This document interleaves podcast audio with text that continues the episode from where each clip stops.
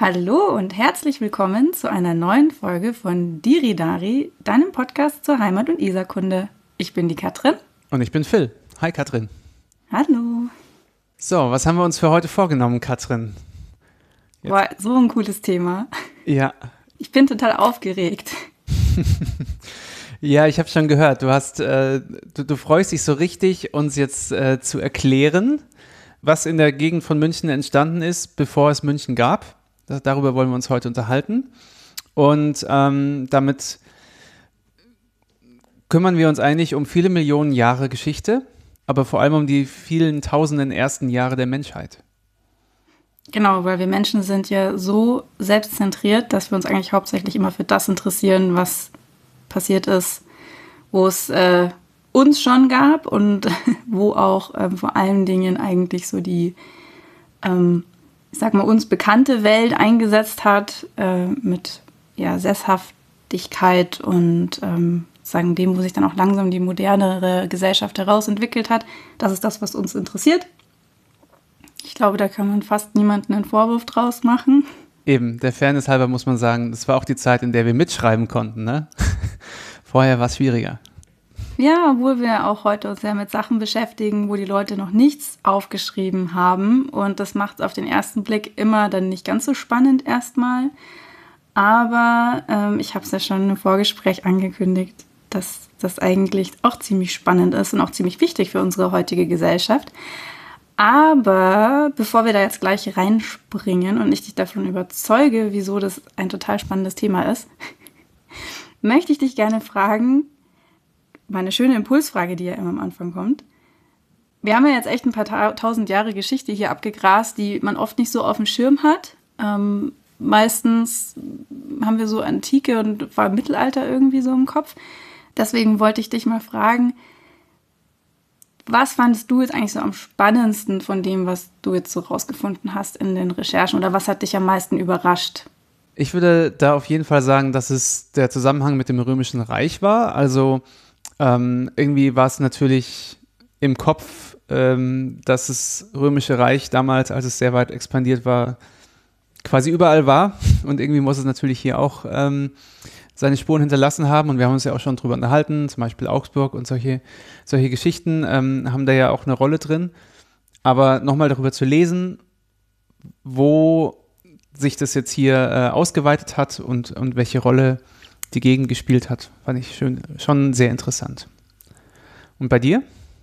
Ähm, ja, also was ich total spannend fand, war ähm, so die Keltenzeit, weil da hatte ich mich irgendwie noch gar nicht so damit beschäftigt, inwieweit es hier in der Gegend eigentlich ähm, so präsent war und ähm, so rein von der Logik her, wo äh, die Kelten überall waren, war es klar, dass es hier auch gewesen sein muss, aber ich habe mich irgendwie nie groß damit beschäftigt, muss ich gestehen. Und ähm, ja, es hat mich in, in, ein paar Phasen ziemlich zurückgeworfen in meine ähm, Bachelorstudienzeit, wo ich Nebenfach Archäologie hatte und dann ähm, Vorlesungen so eben zum Thema ähm, Kelten und Römer und dann ähm, ganz viele Fibeln und Schwertformen auswendig lernen musste das mhm. fand ich damals nicht so cool. Mhm, verstehe. Aber es hat mich so ein bisschen äh, nostalgisch, glaube ich, zurückgeführt. Und ich fand es jetzt also auch eigentlich ganz spannend, weil ich mich mal ein bisschen mehr damit beschäftigt habe, noch ein bisschen mehr in Kontext gegangen bin. Und das fand ich eigentlich ganz cool. Mhm. Ähm, ja, ähm, wir, wir können ja eigentlich einfach mal einsteigen. Und äh, da hätte ich dann die erste Frage an dich. Wo befinden wir uns dann eigentlich? Also ähm, was mir aufgefallen ist, ist, wie wenig eigentlich ich über so, so die, die größere, gröbere Zeit, äh, Zeitrechnung weiß, ähm, die es ja doch irgendwie gibt, auch viele, viele Millionen Jahre zurück. Aber für unseren Einstieg, wo, wo fangen wir da an? Ist es dann die Steinzeit oder da gibt es ja dann noch die Bronzezeit und so weiter? Was kannst du da einen kurzen Überblick geben? Genau, also wir steigen heute ein, eigentlich mit der Jungsteinzeit, ähm, Neolithikum, wie das auf schlau heißt. Äh, und zeitlich ist die Sache die, ähm, dass die Entwicklungen total unterschiedlich abgelaufen sind, je nachdem, in welcher Region du warst. Das heißt, ähm, wenn äh, wir vom Neolithikum sprechen, dann äh, sagt man, dass zum Beispiel im fruchtbaren Halbmond vor der Asiens die Jungsteinzeit so circa 9500 vor, vor unserer Zeitrechnung angefangen hat. Und ähm, Mittel- und Westeuropa aber dann zwischen 5400, äh, 5800 und 4000 vor unserer Zeit. Also da ist schon eine ziemlich große Zeitspanne dazwischen. Und ähm, deswegen muss man immer so ein bisschen gucken, so in welcher Region bewegen wir uns jetzt eigentlich. Also mhm. da, da fängt es an. Ich meine, das ist die Jungsteinzeit und das ist ähm, die Phase in der Menschheitsgeschichte, die ähm, extrem wichtig ist für die spätere Entwicklung, weil ähm, was wahrscheinlich alle schon mal gehört haben, dass es ja diesen, diesen Umbruch gab von ähm, Jägern und Sammlern, was ja irgendwie zweieinhalb Millionen Jahre waren, ähm, also die Alt- und Mittelsteinzeit, in der ähm, Menschen eben als Jäger und Sammler ähm, unterwegs waren und eben das Nomadenleben geführt haben. Und dann äh, im Rahmen der Jungsteinzeit hat sich eine Entwicklung ähm, herauskristallisiert, wo Menschen angefangen haben, sesshaft zu werden. Und das war auch ein Prozess, der über einen relativ langen Zeitraum passiert ist. Also man weiß, dass so schon irgendwie, weiß ich nicht, 10.000 Jahre vor unserer Zeitrechnung ähm, auch Leute angefangen haben, dann wild anzupflanzen, um äh, sich nochmal kleine Nahrungsquellen zu sichern und solche Sachen. Also es war halt einfach dann so ein Wandel, der nach und nach passiert ist. Ähm, und es gibt einen Begriff, der heißt Neolithische Revolution. Der wurde in den 1930ern von einem Archäologen geprägt und äh, der wird gerne in dem Zusammenhang benutzt, obwohl heute in der Forschung ähm, der Begriff ein bisschen kritisch gesehen wird, weil Revolution, das klingt immer so nach, also weiß ich nicht, französische Revolution oder so, ähm, dass mit einem Knall irgendwie plötzlich war alles anders und äh, das dann von heute auf morgen war, hat sich irgendwie alles verändert. Und ähm, dieser Prozess, dieser Wandel von dem Nomadentum hin zur Sesshaftigkeit war was, was sich wahrscheinlich so über, weiß ich nicht, 5000 Jahre ungefähr hingezogen hat. Ähm, wenn man das natürlich jetzt im Verhältnis zu zweieinhalb Millionen Jahren davor sieht, wo Menschen eben als Jäger und Sammler gelebt haben, dann könnte man vielleicht schon sagen, na gut, es ist irgendwo eine Revolution, so im, im Verhältnis von wie groß diese Zeitabschnitte sind. Ähm, aber nur um, um das eben klar zu machen, das war nichts, was jetzt irgendwie von heute auf morgen passiert ist. Und man weiß, dass das ähm, eben aus so dem fruchtbaren Halbmond vor der Asiens, ähm, da hat es angefangen und hat sich dann ähm, über Mitteleuropa ausgebreitet, bis es dann halt irgendwann auch bei uns angekommen ist und immer weiter rauf in den Norden. Ähm, und was auch ganz spannend ist, es gab noch mal ähm, zwei parallele ähm, Entwicklungen, die an anderen Orten auf der Welt passiert sind, nämlich in China und in Mexiko. Und die sind unabhängig von der, äh, von diesem Wandel, der eben in unseren Breitengraden passiert ist, auch vonstatten gegangen. Das ist eigentlich auch ganz spannend, dass das eben parallel und unabhängig voneinander passiert ist. Was sind da die Theorien, warum das so war? Einfach ähnliche klimatische Bedingungen oder? Ja, also es gibt ganz unterschiedliche Theorien, wieso das so passiert ist. Eben klimatische Bedingungen, ähm, äh, Nahrungsengpässe. Das ist auch, ich muss auch gestehen, ähm, ich finde das Thema super spannend. Ähm, es ist aber auch echt nicht so einfach, sich da durch diese vielen verschiedenen Theorien so durchzulesen und da auch ein gutes Bild davon zu bekommen, weil du hast vorhin schon gesagt, wir haben keine schriftlichen ähm, Aufzeichnungen. Also wir müssen alles anhand von Funden ähm, und vor allen Dingen eben auch an, weiß ich nicht, tatsächlich Analysen von, ähm, was haben die Leute gegessen, äh, also von Zähnen, keine Ahnung was. Also ihr kennt sicherlich alle diese schönen Dokus, die es dann immer gibt, wo dann irgendwelche Wissenschaftler irgendwelche Knochenproben ähm, untersuchen. Und ständig tauchen wieder irgendwelche neuen Fundorte in Afrika oder Frankreich oder sonst wo auf. Und dann heißt es, wir haben jetzt den ältesten Mensch aller Zeiten gefunden und so und wieder eine neue Menschengattung. Also das ist ein, ein Feld, was extrem noch dem Wandel unterliegt und wo ganz viele Theorien auch immer wieder umgeworfen werden, diskutiert werden. Und es ist ein total spannendes Feld, aber es ist eben auch einfach ganz viel, was wir nicht sicher wissen, eigentlich so. Mhm.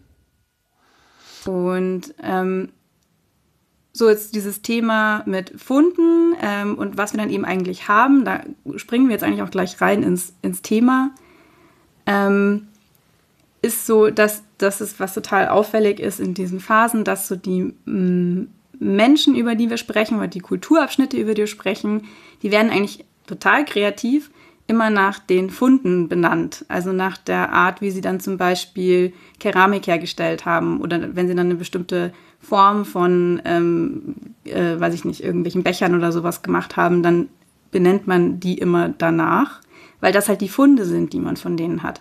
Mhm. Und man weiß halt einfach nicht so super viel über diese Kulturen.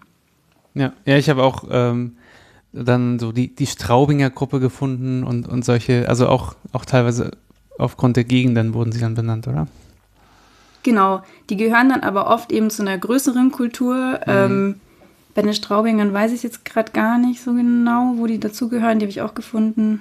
Ähm, aber ähm, genau, eine so der ersten, die bei uns eigentlich in der Gegend ähm, so zu verorten sind, sind, sind die sogenannten Glockenbecher-Leute.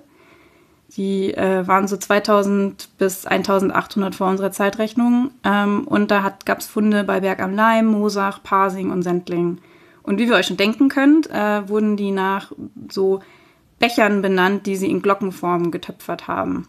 Hm. Und wir wissen nicht viel über die. Also wir wissen, dass sie eben diese Becher gemacht haben. Wir wissen, dass sie gerne Rinder gegessen haben und äh, dass sie mit angezogenen Beinen ähm, und äh, Frauen mit dem Kopf nach Süden und Männer mit dem Kopf nach Norden begraben wurden. Und mit Pfeil und Bogen.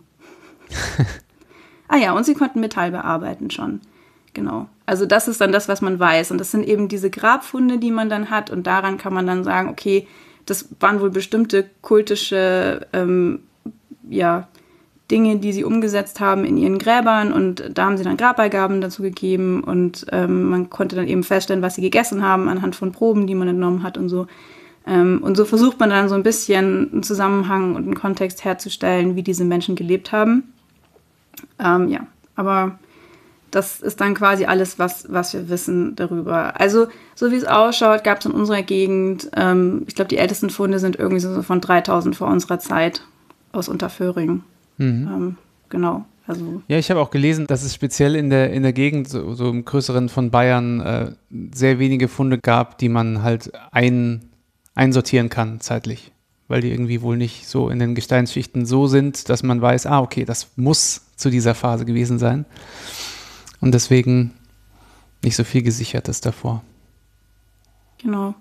Aber ja, also nochmal, um, um das klar zu machen, wieso diese Phase eben super spannend ist. Eigentlich, das ist jetzt meines Erachtens nicht unbedingt die Keramik, die man da jetzt findet, oder wurden die jetzt dem Kopf nach Nord oder Süden begraben, sondern tatsächlich eben dieses Thema der Sesshaftigkeit. Also, dass die wirklich angefangen haben, Siedlungen zu bauen. Ähm, die hatten eine produzierende Wirtschaftsweise. Ähm, also, das heißt, sie haben Ackerbau betrieben, sie haben Viehhaltung betrieben. Ähm, sie haben im Rinder gegessen zum Beispiel, sie haben Vorratshaltung gehabt Sie haben Häuser gebaut und dann Werkzeuge und Handwerk hergestellt und eben Keramik und waren halt Handwerker und Handwerkerinnen. Ähm, und das ist ja sowas, was, was wir jetzt zum Beispiel wissen, ähm, was man immer wieder hört in anderen Kontexten, wenn es zum Beispiel um Ernährung geht, so dass ja die ähm, Ernährung, also dass unser Körper ja eigentlich dafür gemacht ist, weiß ich nicht, mehrere Kilometer am Tag zu gehen, dass ähm, wir eigentlich, äh, wenn wir Brot essen, unseren Zahnschmelz äh, und unserer Verdauung irgendwie nichts Gutes tun und so weiter. Ähm, und da wird ja auch immer wieder so ein bisschen diese, eben diese Sesshaftwerdung verteufelt. Also gibt es ähm, verschiedene äh, Strömungen und Philosophien und Schulen, die dann sagen, so damit hat unser Unglück angefangen quasi als moderne Menschen, ähm, die Sesshaftwerdung. Und ähm, ich denke mir immer so ein bisschen so, naja, es ist irgendwie müßig, darüber zu sprechen, ob das jetzt halt quasi der Anfang vom Ende war der Menschheit, weil wir sind nun mal noch auf der Erde und es gibt uns halt und ähm, ja, so unser, unser eher ähm, noch steinzeitlicher Körper kommt mit dem modernen Leben teilweise nicht so zurecht, aber meine, wir können halt nicht zurück in die Zeit davor.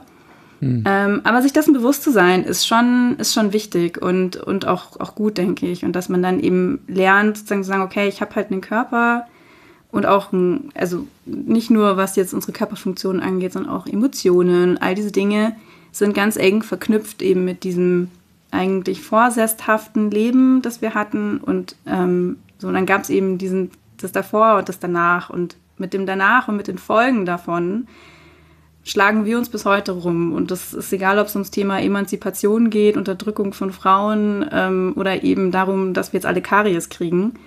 Ähm, oder eben Rückenschmerzen von zu vielen Sitzen. Das hängt alles mit dieser, mit dieser neolithischen Anführungsstrichen Revolution zusammen, so, ähm, genau. Mhm. Okay, ähm, du hast gesagt, das ist in der Jungsteinzeit noch gewesen. Oder das rechnet man zur Jungsteinzeit. Genau, das ist eigentlich charakteristisch für die Jungsteinzeit. Also das, also diese, diese Phase von eben diesem Übergang, der über mehrere tausend Jahre passiert ist, ähm, ist eigentlich das Charakteristische von der Jungsteinzeit. Mhm. Ähm, und eben in unserem Breitengrad so zwischen sechstes Jahrtausend, fünftes Jahrtausend vor unserer Zeitrechnung bis so zweites Jahrtausend ungefähr. Mhm. Und dann beginnt ja die Bronzezeit und das macht man daran fest an den Funden, oder? Vorher hat man eben viel, ähm, findet man viele Steinwerkzeuge und so weiter und dann hat man angefangen mit Bronze zu arbeiten, offensichtlich.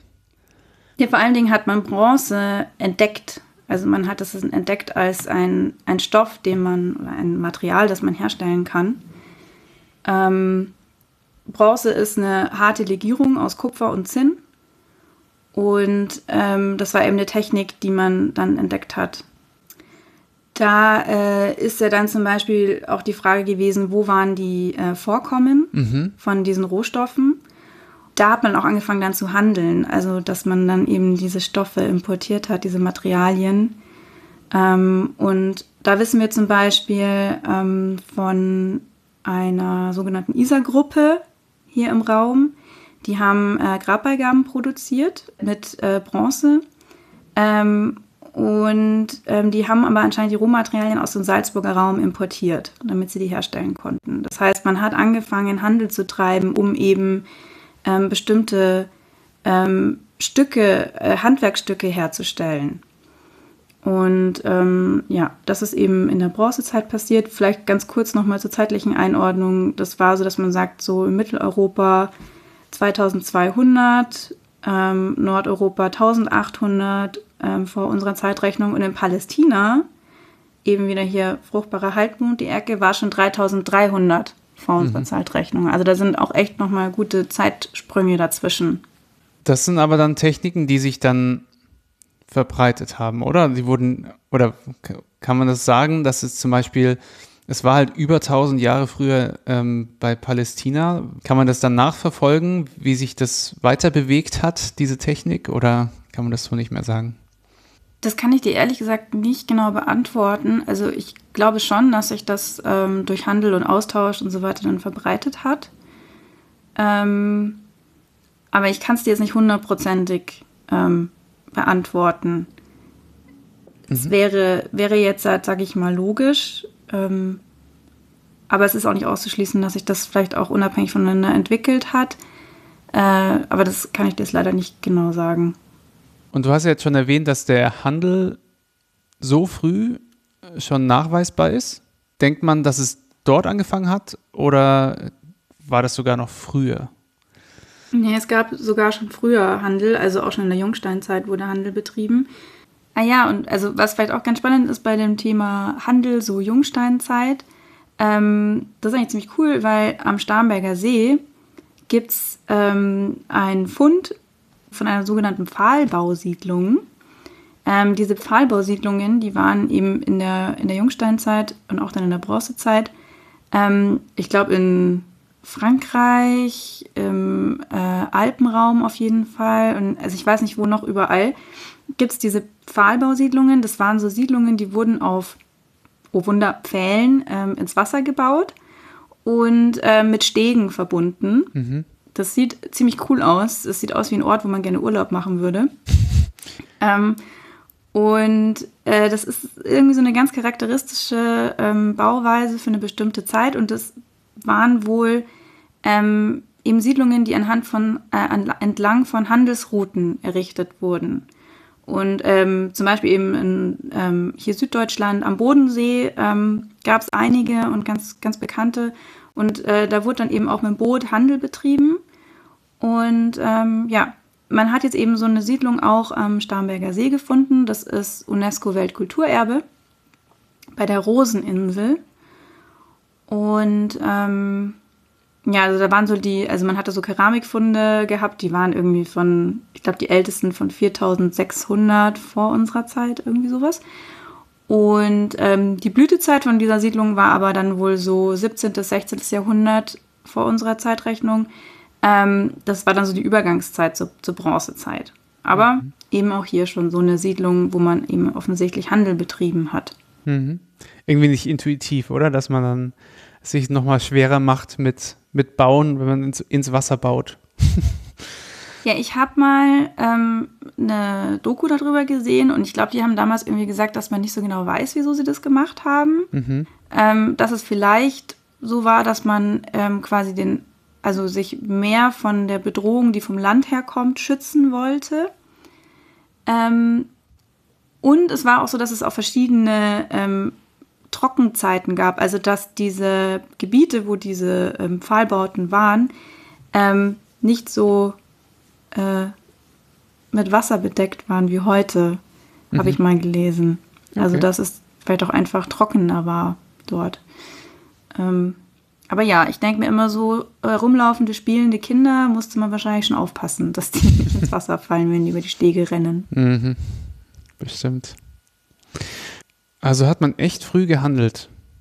Ja, eigentlich so ab dem Zeitpunkt eben, wo man sich sesshaft gemacht hat und ähm, angefangen hat, äh, vielleicht auch erstmal nur so mit Nachbarsiedlungen ähm, und peu à peu halt dann auch mit von weiter her und äh, ja, je mehr man sich halt auch spezialisiert hat auf bestimmte Handwerkstätigkeiten, bestimmte Materialien, hat man angefangen auszutauschen. Und ich meine, wir haben da ja ähm, äh, unsere Wirtschaftsfolge, kurzer Hinweis.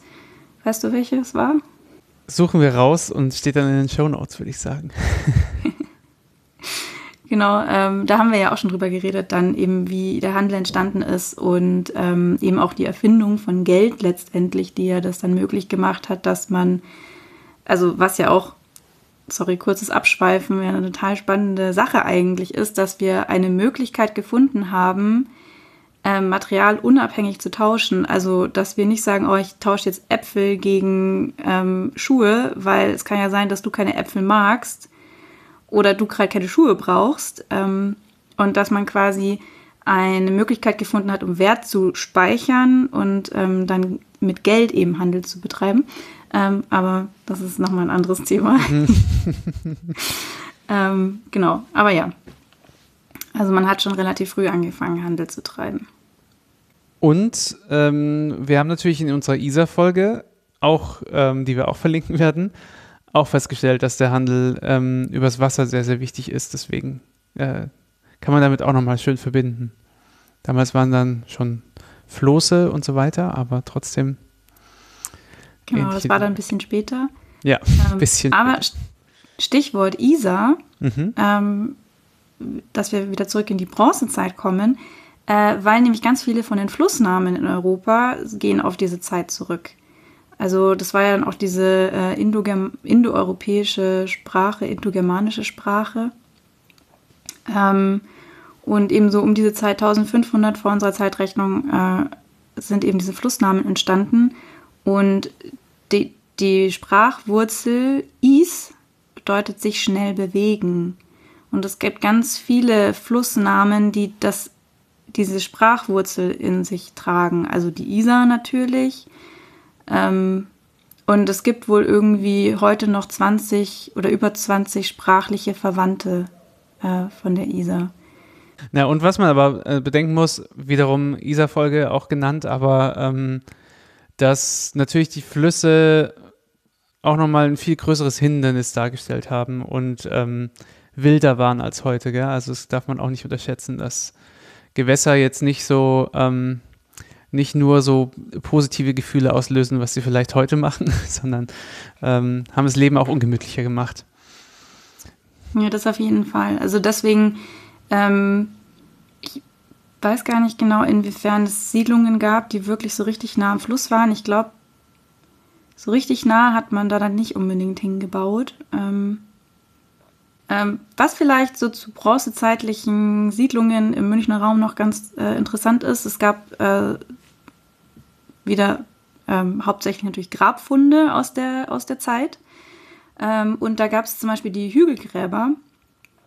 Und ähm, das Coole an den Hügel Hügelgräbern ist, dass die halt als Hügel in die Landschaft gebaut wurden. Das heißt, die kann man auch bis heute dann teilweise noch sehen. Da gibt es wohl auch im Münchner Raum mehrere.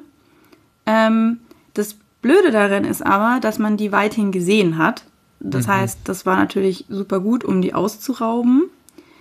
Ähm, und ungünstig für den Ackerbau. Also deswegen haben dann auch viele Bauern irgendwie die dann wieder abgetragen und weil die halt dann auf ihren Feldern waren und äh, das die natürlich genervt hat.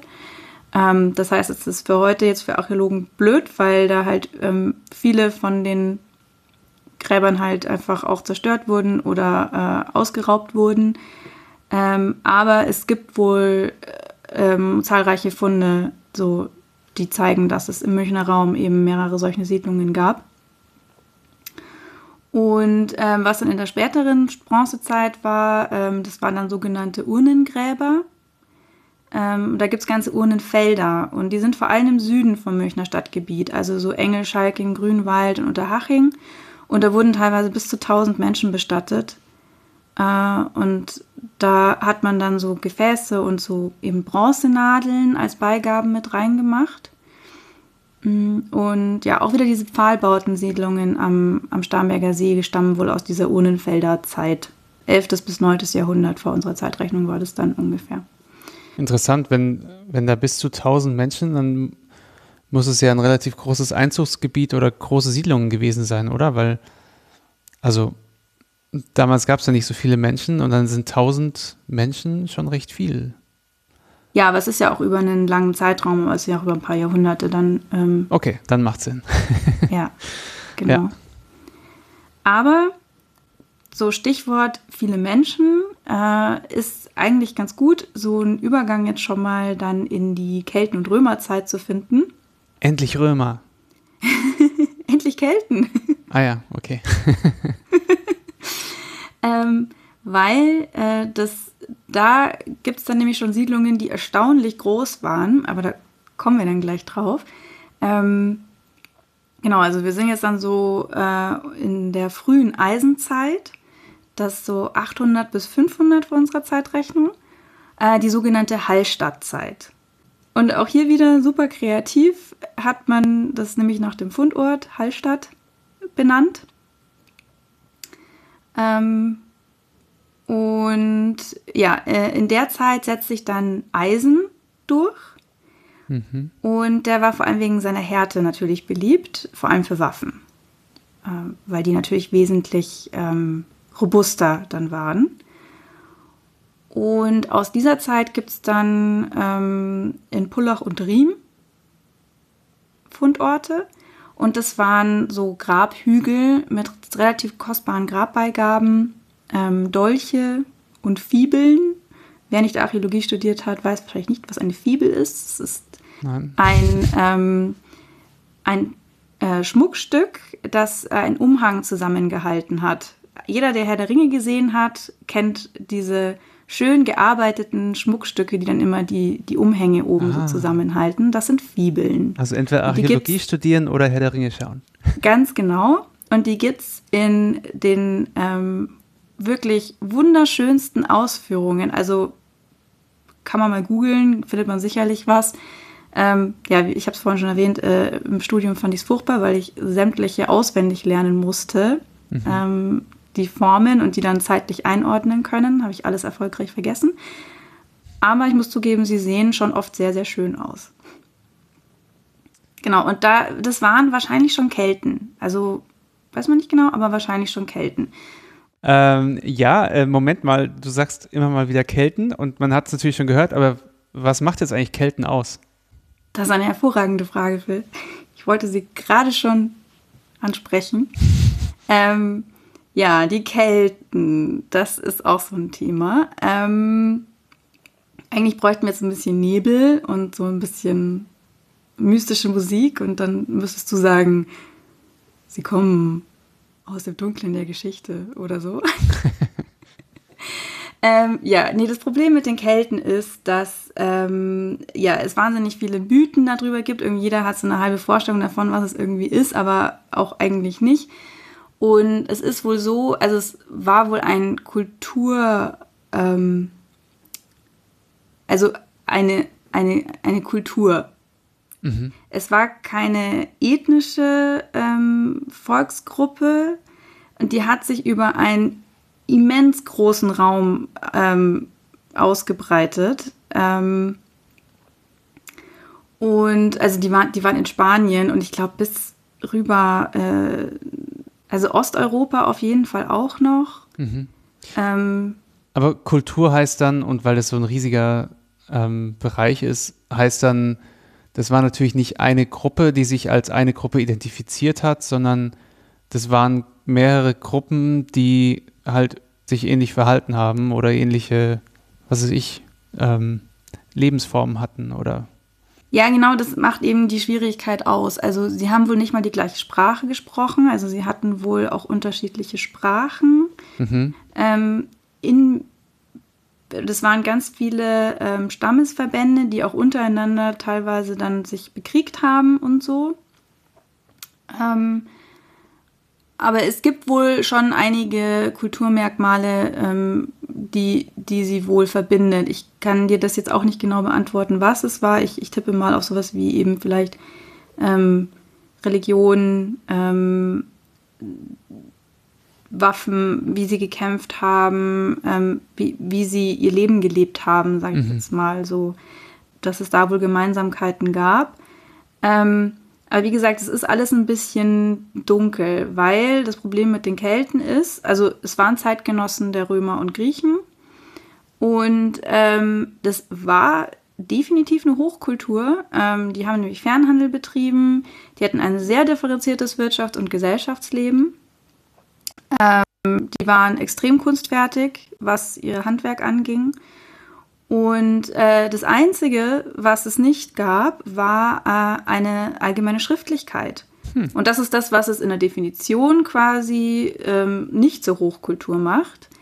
Obwohl ich da jetzt auch sagen muss, das ist wieder eine Definition, die sich halt ähm, sehr, äh, ja, Menschen ausgedacht haben im 19. Jahrhundert, die halt sehr stolz auf ihren Intellekt waren und ähm, die halt alles, was irgendwie nicht äh, sich selbst beweihräuchert und alles aufgeschrieben hat, ähm, als minderwertig angesehen hat.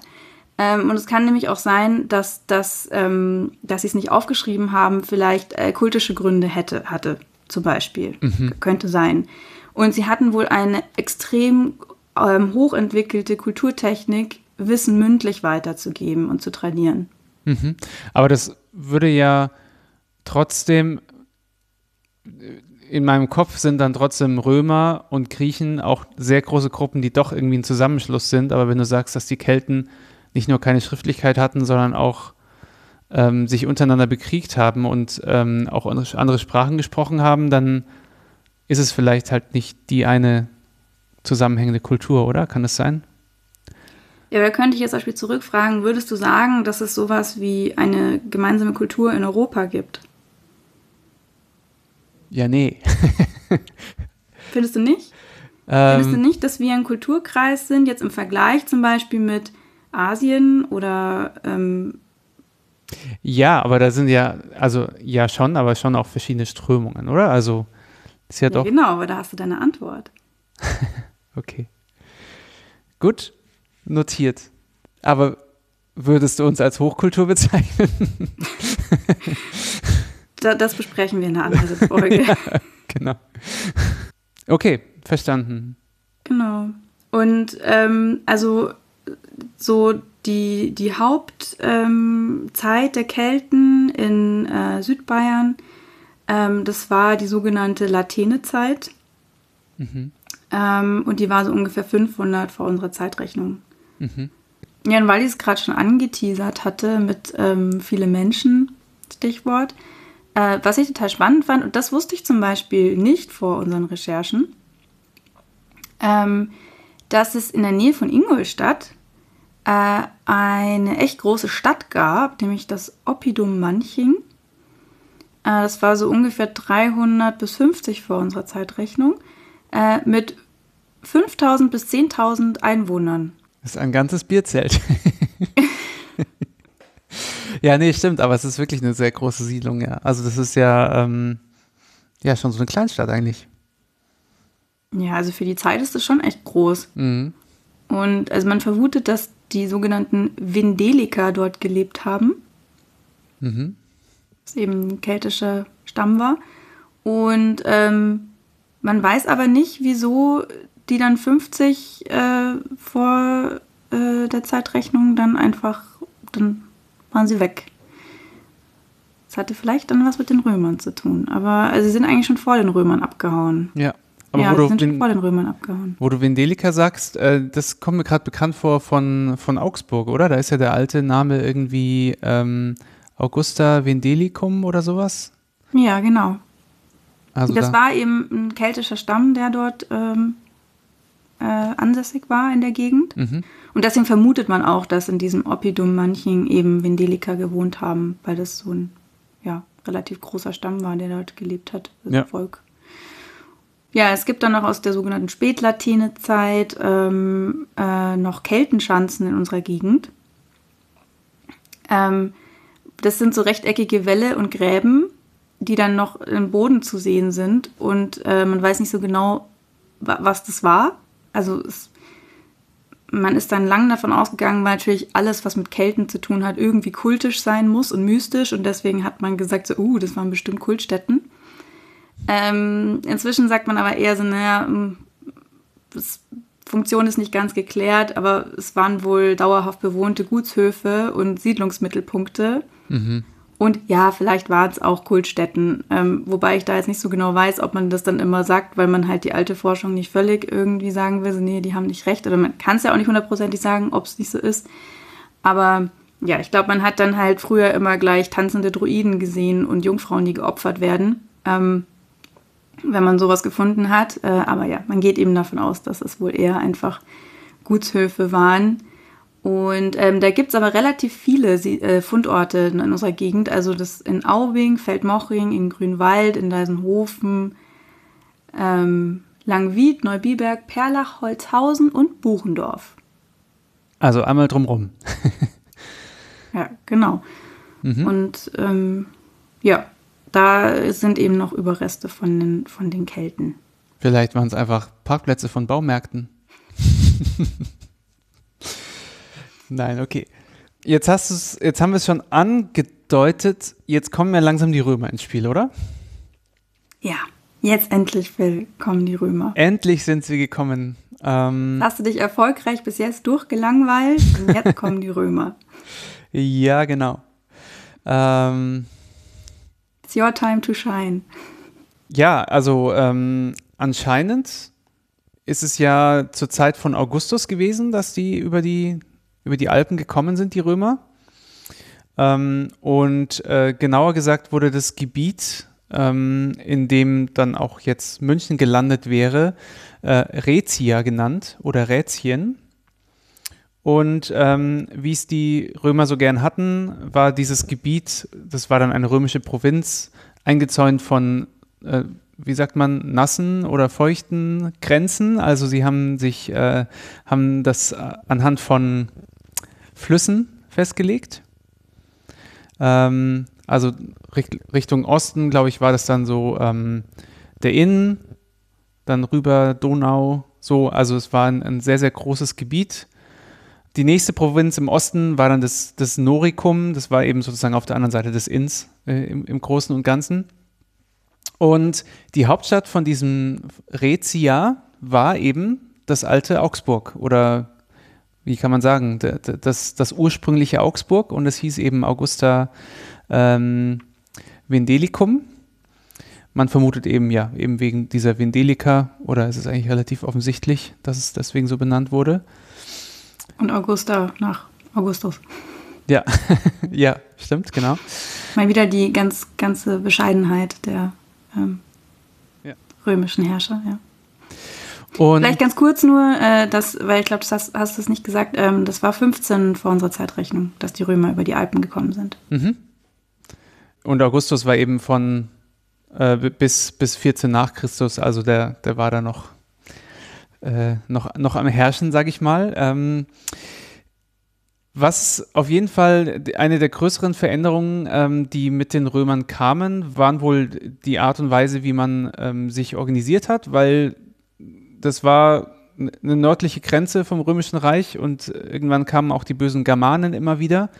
Deswegen ähm, wurden sehr viele Militärlager angelegt in der Gegend. Ähm, und das hat natürlich auch das Leben beeinflusst. Also Militärlager waren halt damals ähm, äh, ja, Männer, quasi große, große Siedlungen, wo Männer gelebt haben, also eben die Soldaten. Und an den Grenzen dieser Militärlager haben sich eben oft dann noch weitere Siedlungen gebildet, weil diese Männer sich auch dann äh, Partnerinnen gesucht haben und Familien gegründet haben. Und so sind dann eigentlich auch immer mehr ähm, Siedlungen und Städte da entstanden. So haben die, die Römer quasi ja ihre, ihre Lebensweise auch dort, dort verbreitet. Genau, also diese Gegend war auch äh, so ungefähr 500 Jahre lang ähm, eine Pufferzone gegen mhm. die Germanen, weil natürlich die ähm, Römer halt einfach ihr Kerngebiet schützen wollten ähm, und auch Angst hatten, dass die Alpen eben nicht ausreichen. Ähm, war auch so, dass die Kelten ähm, auch über die Alpen gekommen sind. Ähm, man weiß nicht genau, wieso sie angefangen haben zu wandern, aber sie sind gewandert. Sie haben dann auch äh, Rom auch mal angegriffen. Da gibt es auch ganz spannende Geschichten ähm, dazu. und haben sich dann halt auch im nördlichen Italien niedergelassen. Und ähm, insofern, also die Alpen waren auch nicht ausreichend Schutz äh, vor eben den Kelten und Germanen, die da eben aus dem Norden kamen.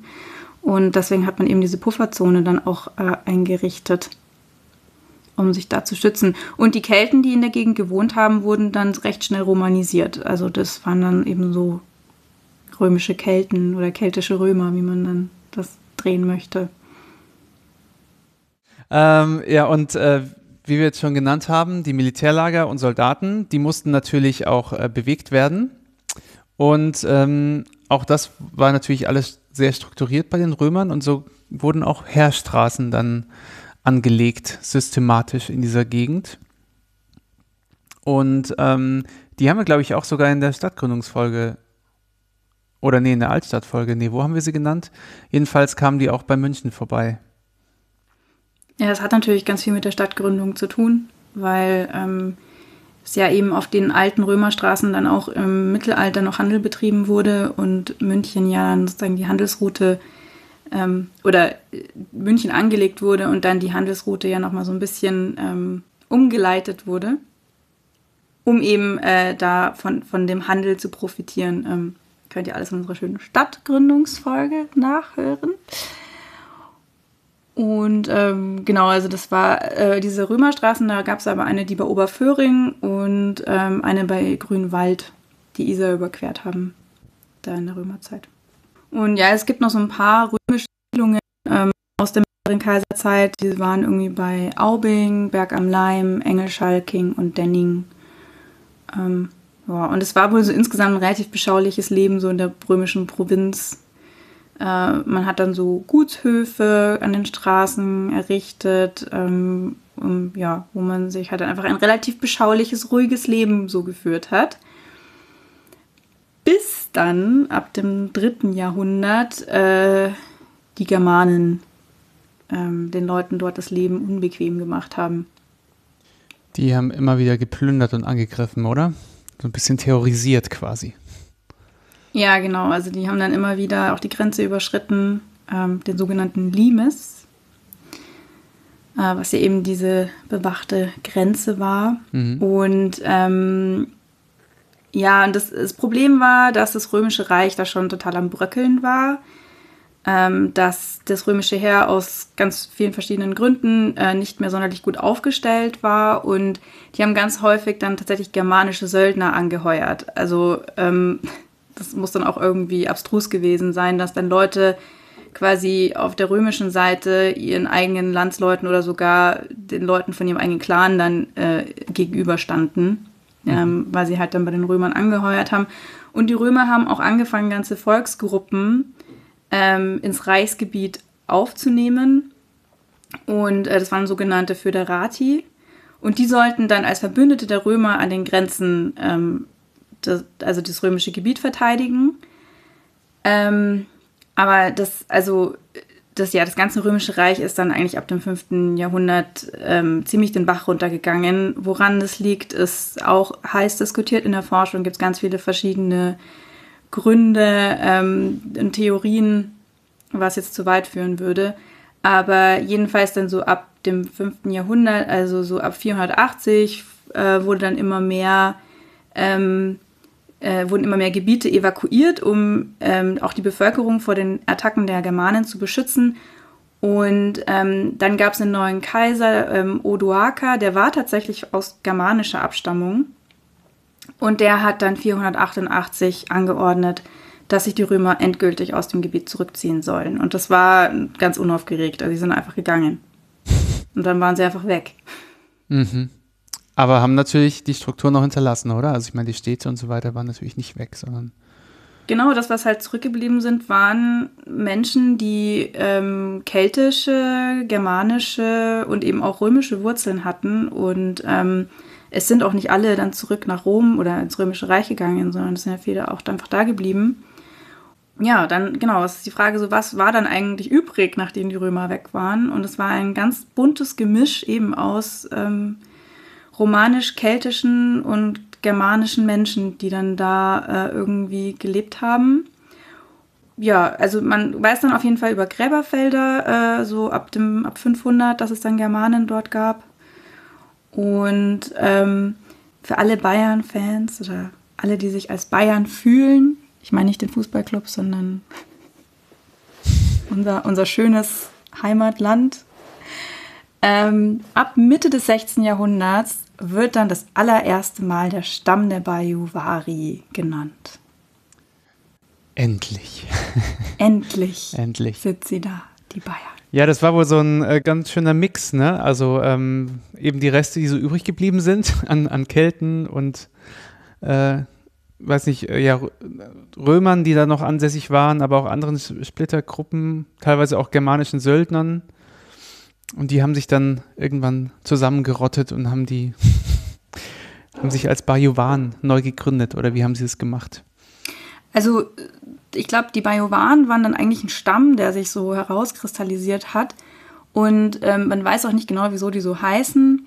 Ähm, es gibt die Theorie, dass äh, das ja eben einfach so ein Mix verschiedener ähm, Volksgruppen und Einwanderer war und dass sich dann einer ähm, quasi dominant namensgebend durchgesetzt hat und dass das böhmische Einwanderer waren, die Bayahem. Und ähm, mhm. dass dann sich daraus dann Bajuwaren äh, entwickelt hat. Und ja, jetzt sind wir dann schon im Frühmittelalter und ähm, das ist tatsächlich so die Zeit, wo sich schon ganz viel von der wirklich auch bayerischen Kultur dann irgendwie rausbildet, die dann auch übers Mittelalter und die Jahrhunderte danach dann sich ähm, weiter fortsetzt. Also was ganz spannend ist, es gibt ein Gesetzbuch aus dem 7. Jahrhundert, das heißt Lex Bajuvariorum. Und in dem wissen wir, also da steht ganz viel drin über die Verfassung, das Recht und das Alltagsleben. Wie viel es gekostet hat, wenn du die Frau deines Nachbarn angegraben hast und so weiter. Mhm. Ähm, da steht alles da drin. Und äh, deswegen wissen wir dann auch relativ viel so über das Alltagsleben. Das ist ganz spannend. Ähm, und ja, so ab dem 5. Jahrhundert äh, hat sich dann auch das Christentum angefangen durchzusetzen, also zumindest in der Oberschicht.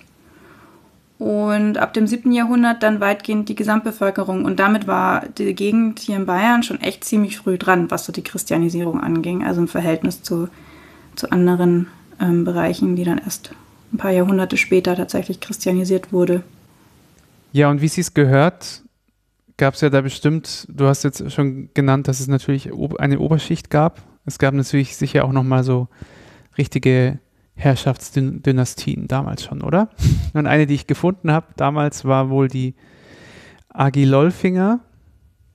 Absoluter Zungenbrecher. ja, genau. Ich glaube, es gibt sogar gibt's eine Straße, die nach denen heißt oder so. Ähm, Ja, also die Agilolfinger, die kamen wohl so aus der Ecke der Franken. Also das war ja das dann, die, das Fränkische Reich war ja riesengroß. Ähm, dann, das war ja nicht nur das heutige Frankreich, sondern eben auch so das ganze deutsche Gebiet ähm, mhm. und ich glaube noch drüber hinaus. Ähm, ja, und die Algeläufinger sind irgendwie da aus diesem fränkischen Herrschaftsbereich äh, rausgekommen.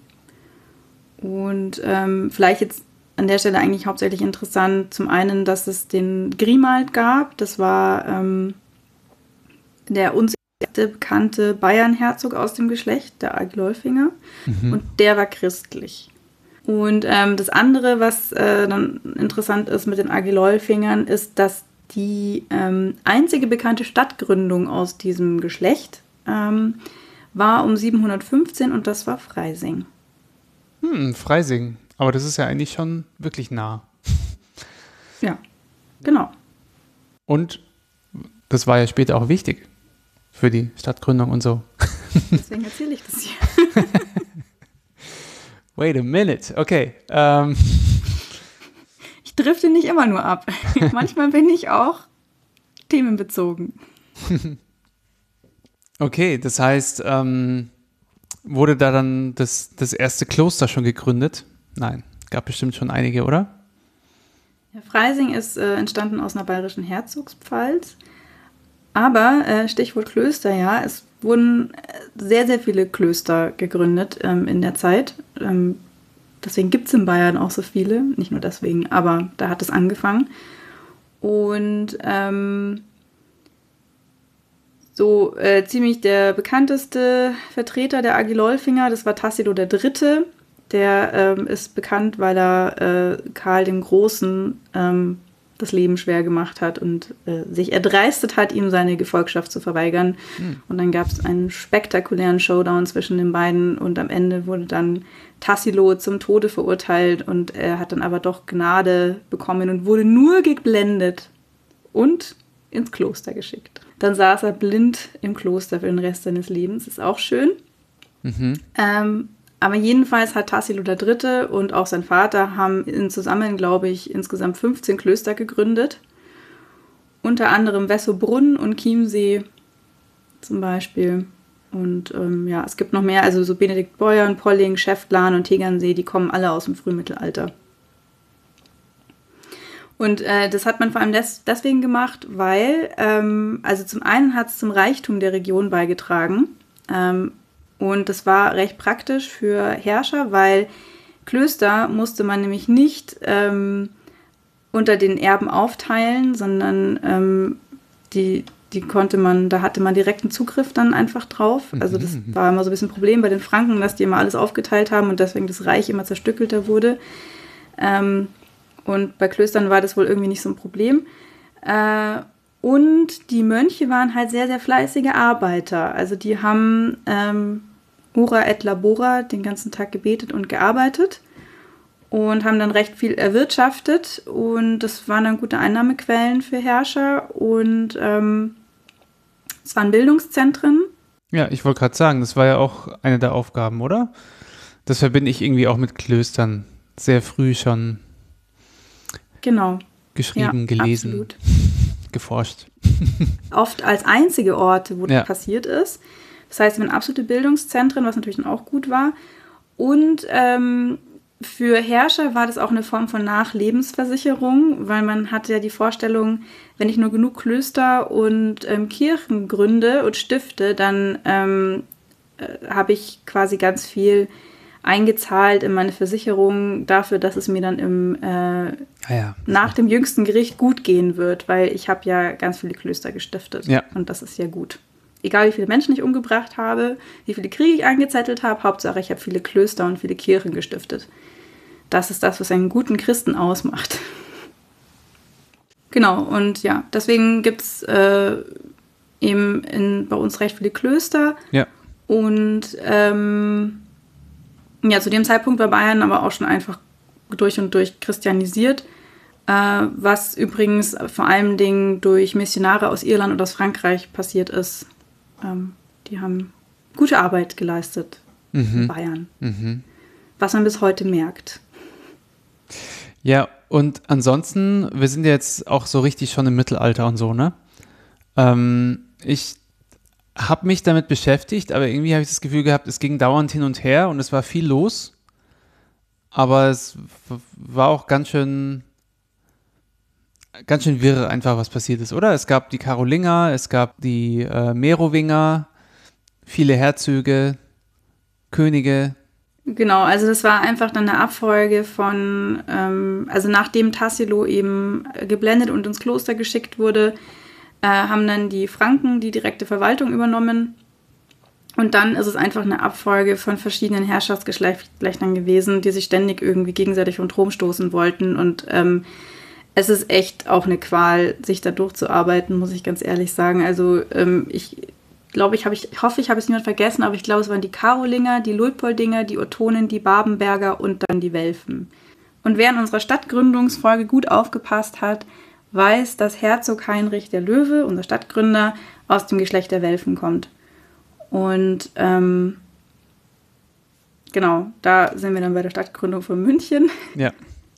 Wie es einmal schnell ein äh, paar hundert Jahre durchgerauscht. Ähm, aber ja, also es war einfach ein ziemliches Hin und Her zwischen den ganzen Herrschaftsgeschlechtern und das möchte ich euch jetzt ersparen. Was noch ganz spannend ist eben aus, aus dieser Zeit, ist, ähm, dass ganz, ganz viele von den ähm, Siedlungsnamen, die wir immer noch bis heute haben, auf diese Zeit zurückzuführen sind. So ähm, achtes, ab dem 8. Jahrhundert. Und ähm, dass das auch eine Bedeutung hat. Also alles, was auf Ing und Heim, auf Dorf, Hofen, Hausen, Kirchen und so weiter endet, waren meistens Siedlungen, die aus dieser Zeit stammen. Zum Beispiel Feldmoching bedeutet von der Endung her mit dem Ing bei. Ähm, also bei Mocho und seinen Leuten am Feld hieß das. Feld, Moch, Ing. Ja. Und Schwabing war dann bei Schwab wahrscheinlich. Und ähm, eine der ältesten Erwähnungen ist äh, Ad Feringas. Und das heißt beim Fährmann und seinen Leuten. Mhm. Also hat man da anscheinend Fährbetrieb schon über die Isar gemacht. Ja. Also bei Föhring ist es dann. Dorf, Hofen und Hausen ist wahrscheinlich äh, selbsterklärend. Kirchen auch. Kirchen auch, genau. Und ähm, dann gibt es noch so ein paar äh, Namen, die sind Flurbezeichnungen oder Rodungen. Ähm, zum Beispiel Neuried heißt bei der neuen Rodung. Und ähm, Dachau ist die lehmige Au. Mhm. Ähm, und was ich auch spannend fand, Säulen äh, sind Schweinesuhlen. Sehr funktional alles. mhm. Genau, und Freimann, das war die Gegend bei den freien Männern. Das war wahrscheinlich eine Siedlung von Männern, die Freigelassene waren, also die davor äh, irgendwie mhm. in irgendeiner Form von Abhängigkeit waren, wahrscheinlich ähm, äh, unfreie Bauern oder so. Und die wurden dann freigelassen und deswegen war das dann Freimann. Ah ja. Ja, wer sich dann noch mehr dafür interessiert, können wir einen Link in die Show Notes packen, wo man nachgucken kann, ähm, sämtliche Namen, äh, die es in München so gibt, von Siedlungsbezeichnungen genau. Und du hast einen Artikel dazu geschrieben. Ich habe einen Artikel, da, ja, der ist nicht so ausführlich, aber wir können ihn auch verlinken, sehr ja. gerne, klar. Cool. Wo, wo wir gerade bei den coolen ähm, äh, Endungen waren von ähm, ja, Ortsnamen, kann ich auch noch welche beisteuern und da hole ich einmal noch ein bisschen weiter aus, nämlich mit der Münchner Schotterebene. Man kann sich natürlich auch fragen, bevor es Menschen gab oder überhaupt noch viel länger, ähm, wie, was war das überhaupt für eine, für eine Gegend hier, äh, wo sich München dann gebildet hat?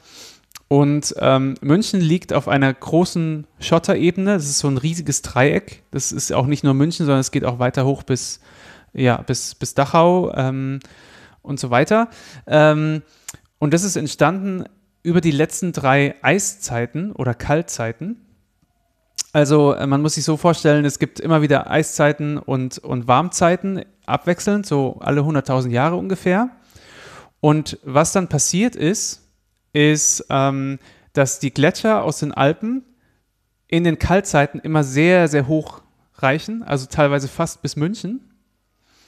Und irgendwann, wenn es dann warm wird, in den Warmzeiten, schmilzt es alles und äh, das ganze Wasser äh, fließt sozusagen in den Norden und weg, weg von, also fließt nach unten quasi.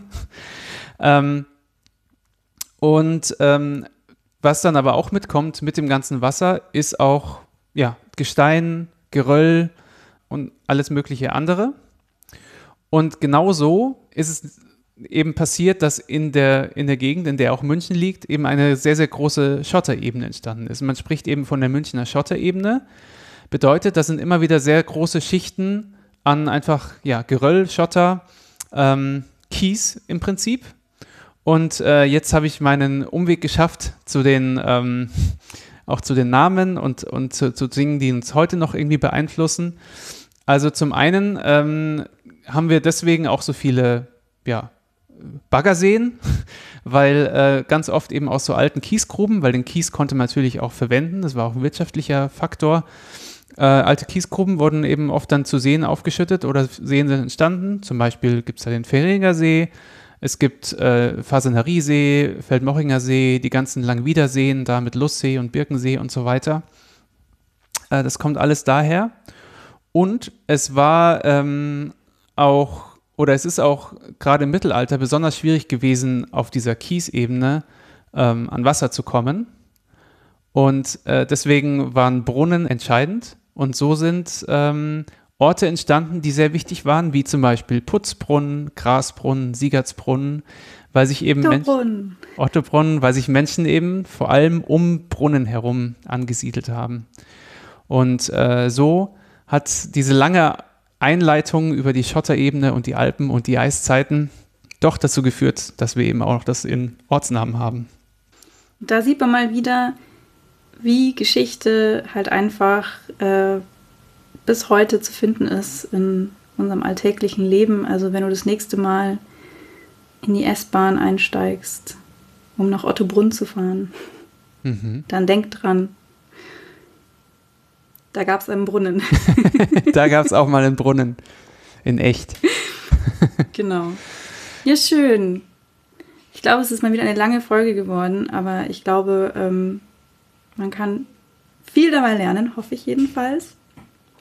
Und auch, wenn wir leider die allerwichtigste Frage heute nicht geklärt haben, wie war das mit den Dinos? Da müssen wir eine eigene Folge dazu machen, da ist so viel dazu zu erzählen. Lüg doch nicht. Es gab gar keine Dinos hier. Das lassen wir mal als Cliffhanger. Okay, Phils Hausaufgabe bis zum nächsten Mal ist dann jetzt endlich mit den Dinos ähm, mal hier äh, um die Ecke zu kommen. Mhm. Und äh, was ist meine Hausaufgabe, Phil? Meine oder unsere Hausaufgabe für nächstes Mal, also das nächste Thema, wird ein weiteres Stadtviertel sein, nämlich Giesing. Giving. Gut, da gibt es äh, Fußballfans und äh, eine Brauerei. Und was haben wir heute gelernt? Das heißt bei Gies. Bei Gies und seinen Leuten. Bei, bei, bei Gies wahrscheinlich. Das werden wir jetzt dann hoffentlich bis nächstes Mal herausfinden. Sehr gut. Und äh, bis dahin, wie immer, freuen wir uns über Feedback zu unserer Folge. Wir hoffen, es hat euch gefallen. Ähm, schreibt uns gerne eine E-Mail, ähm, hinterlasst uns eine Sprachnachricht. Ähm, alle Infos dazu findet ihr auf unserer Website www.diridari.fm. Empfehlt uns gerne weiter an Freunde, Verwandte, andere München begeisterte Menschen. Ähm, teilt unsere Folgen auch sehr gerne, damit helft ihr uns weiter, dass unser Podcast bekannter wird. Und ähm, wenn ihr wollt, hinterlasst uns auch gerne eine Bewertung auf iTunes. Ähm, schöne fünf Sternchen und erzählt uns, was ihr äh, von unserem Podcast haltet.